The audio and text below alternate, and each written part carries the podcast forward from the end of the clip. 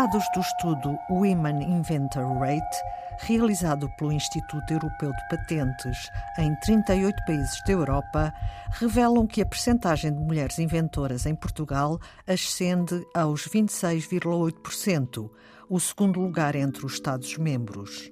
Susana Rodrigues, consultora de patentes da Inventa, traduz este número. São dados de 2019, portanto, são pré-pandemia, ainda não estão afetados pela pandemia e queremos que hoje em dia uh, sejam idênticos.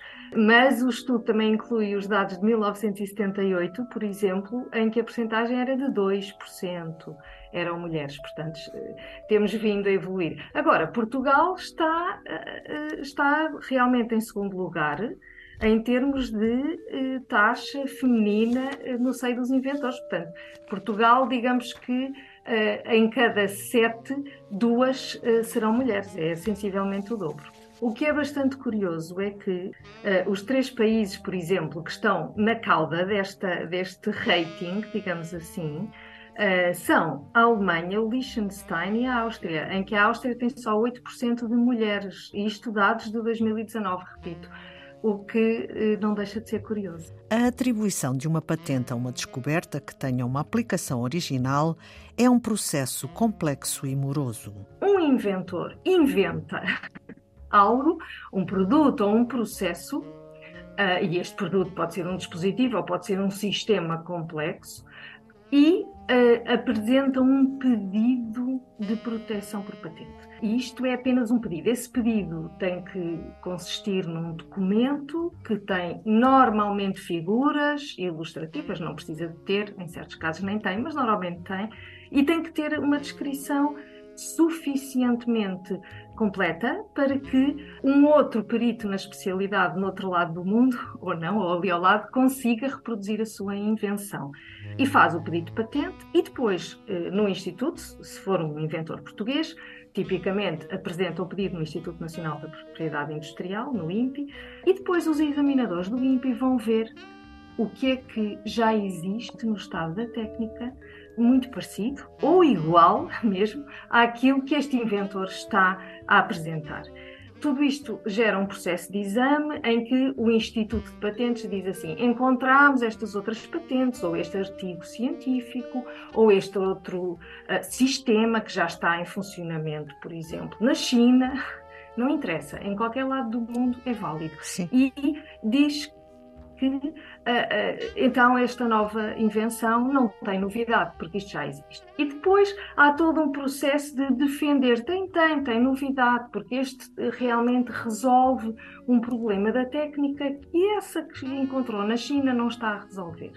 E, e por vezes consegue-se convencer o Instituto de Patentes que sim, que há novidade e que há atividade inventiva. A atividade inventiva é subjetiva, o que implica uma defesa eh, bastante, enfim, detalhada, eh, que tem que dizer que a nossa invenção, portanto, esta invenção que está em causa, que estamos a defender, vem resolver um problema da técnica que ainda ninguém antes resolveu. E isto é inerente a qualquer pedido de patente para uma invenção. Uma invenção tem que resolver um problema da técnica que ainda ninguém resolveu. Ou então resolver de uma maneira diferente um problema da técnica. Portanto, tem que ser uma solução técnica. Há certas invenções que não são sequer elegíveis para serem submetidas a, a um pedido de patente porque não resolvem um problema técnico. Exemplo, um jogo de computador. Até pode ser muito complexo e muito inventivo, mas se não resolver um problema técnico, uh, não é considerado para ser submetido a uma patente. Se a patente é concedida e, e, e a fase de concessão uh, acontece uh, anos depois de ter entrado o pedido, no entanto, a data em que entra o pedido de patente é a data que fica fixa para aquela invenção tudo o que vier depois dessa data, que seja idêntico ou que seja igual, já não tem hipótese de ter uh, patente concedida. Mas depois há outra parte que é: pronto, temos a patente concedida, uh, onde é que vamos querer explorar esta invenção? No mundo inteiro? Só em Portugal? Em Portugal e Espanha, na Alemanha, na China? Uh, e depois aí implica esse, esse interesse de exploração que é territorial implica a validação nesses países. A validação da patente, que é um título oficial de um privilégio, tem de ser feita em cada país onde irá ser explorada.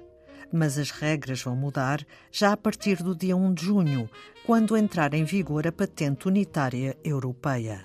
A patente unitária tem neste momento 17 países da Europa.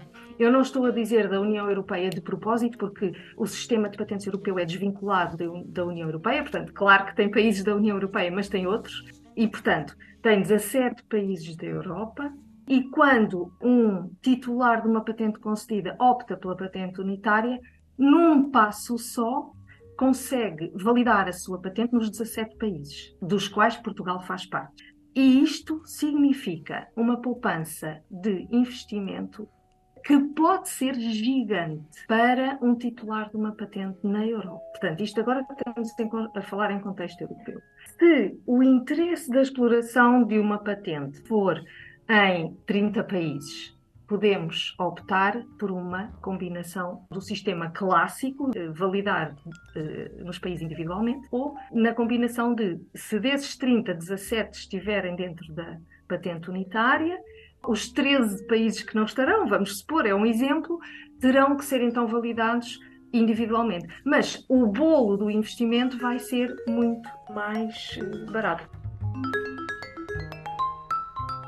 a patente pode ser válida até 20 anos. A partir de 20 anos de vida da patente, já não pode haver este direito de exclusividade e qualquer outra pessoa no mundo inteiro pode explorar, ou nos territórios onde a patente antes estava válida, pode explorar à vontade aquela invenção.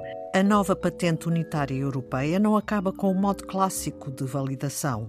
O que realmente muda, explica Susana Rodrigues, é que vale a pena fazer as contas ao escolher o tipo de patente. Vamos supor que, num caso de um titular validar em 17 países até ao 15 ano da patente, por exemplo, ele teria, se fosse pela via clássica, antes do dia 1 de junho, teria cerca de, de um investimento de 60 mil euros até o ano 15. Portanto, isto depois é distribuído por 10 anos, porque só começa a contar quando a patente é concedida, que pode ser concedida só no ano 5. Demora uns anos até à parte da concessão. Se for pela patente unitária nos 17 países, o investimento, em vez de 60 mil, seriam 16 mil euros. Isto, números grosso modo. Agora, se um titular da patente disser assim: ah, não, mas eu só quero validar em, na Alemanha, na França e no Reino Unido. O Reino Unido está fora da patente unitária. Pelo menos por enquanto, pode ser que venha a aderir, eh, mas nesta fase está fora ainda. Então, se o titular pretende a Alemanha, a França, que fazem parte da patente unitária, e o Reino Unido, que está fora, ele vai ter que ir pela patente unitária, eh, está a proteger a invenção logo nos 17 países da patente unitária, incluindo a Alemanha e a França que lhe interessam, e tem que fazer a validação à parte do Reino Unido. Isto vai-lhe custar, nos tais, até aos 15 anos da patente, cerca de 18 mil euros. Portanto, era, era há pouco o, exemplo que vimos de 16 mil, mais cerca de 2 mil para a validação no Reino Unido. Uh, se fizer as validações na via clássica, um a um dos três países, só investe 10 mil euros. Portanto, neste caso, não interessa ir pela patente unitária. Regras de um trabalho necessário das e dos inventores para obterem a propriedade intelectual da sua descoberta, na forma de uma patente. E é tudo por hoje em Antena 2 Ciência, também disponível em podcast. Voltamos na próxima segunda-feira. Passe uma boa semana.